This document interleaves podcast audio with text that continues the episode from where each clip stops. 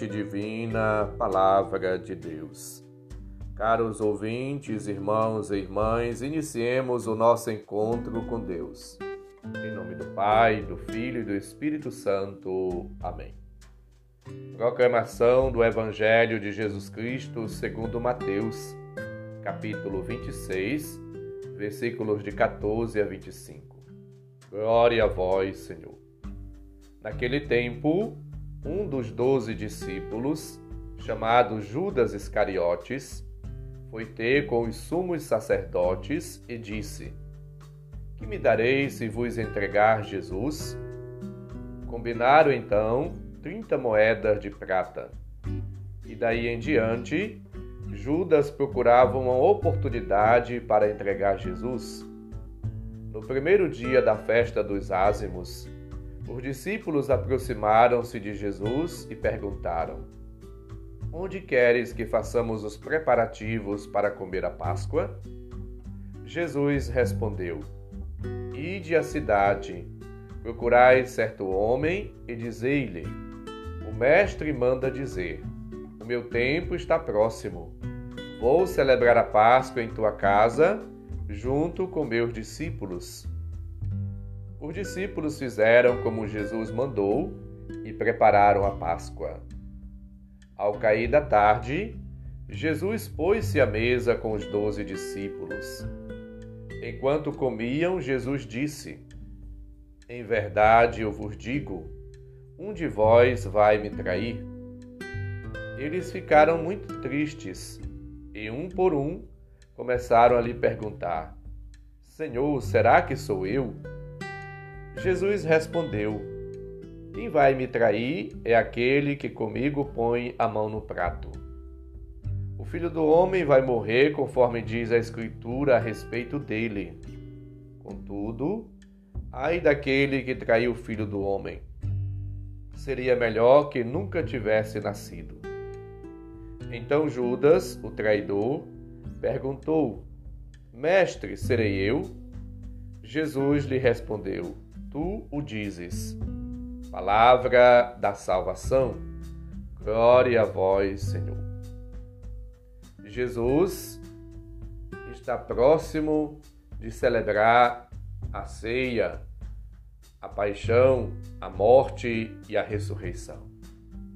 Ele tem consciência da sua missão, pois, como enviado do Pai, ele procura fazer sempre a vontade do Pai, mesmo que isto lhe custe. Ele chegou até a afirmar, próximo ao Monte das Oliveiras: Pai, afasta de mim esse cálice, porém não faça a minha, mas a tua vontade. Ele está, portanto, ceando com os discípulos. E um deles o trai o entrega. Assim, Jesus dá um passo rumo à sua hora, a hora de glorificar o Pai, a hora da cruz, da entrega, da realização plena da missão que o Pai lhe dera, a hora do sacrifício único e eterno.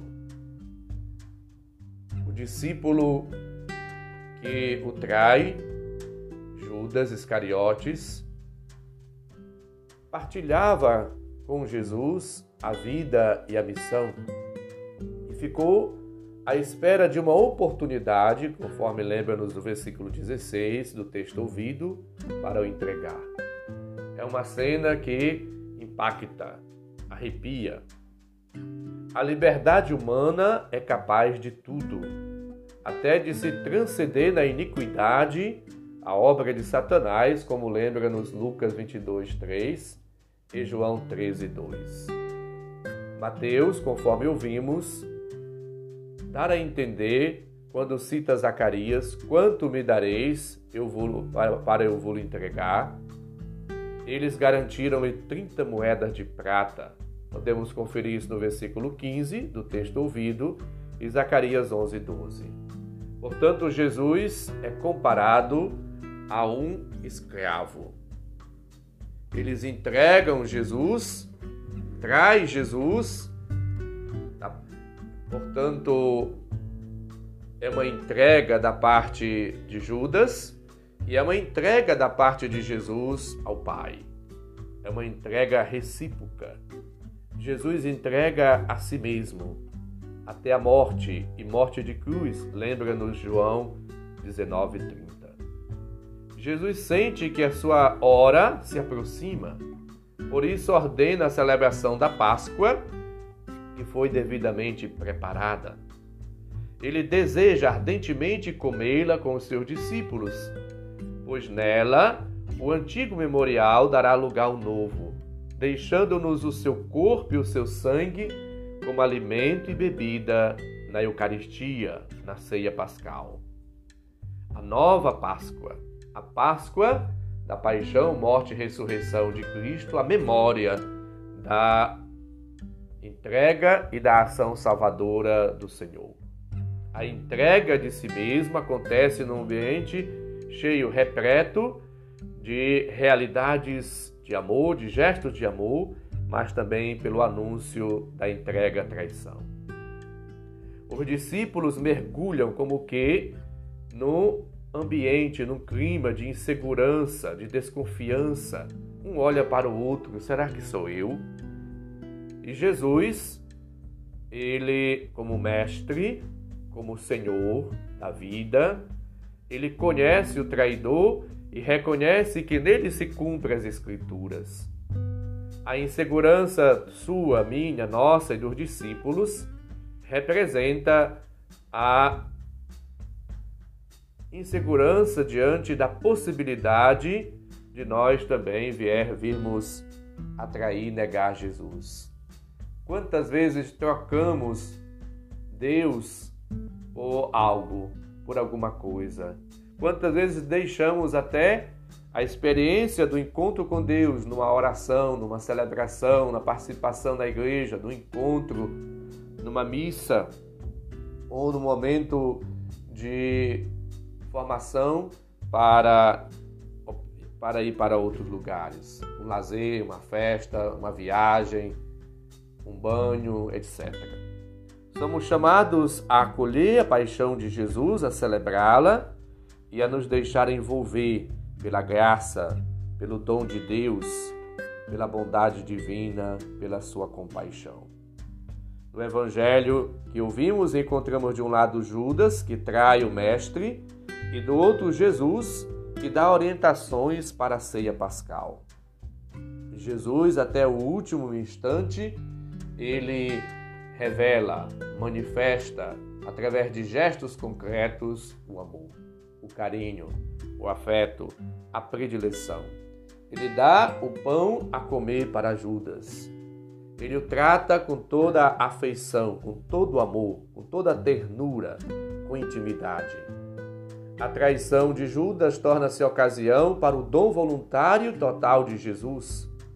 A sua morte torna-se fonte de vida. E do coração de Cristo que vence a morte, nasce, brota para toda a igreja, para todos nós, os benefícios, os sacramentos, os meios de salvação.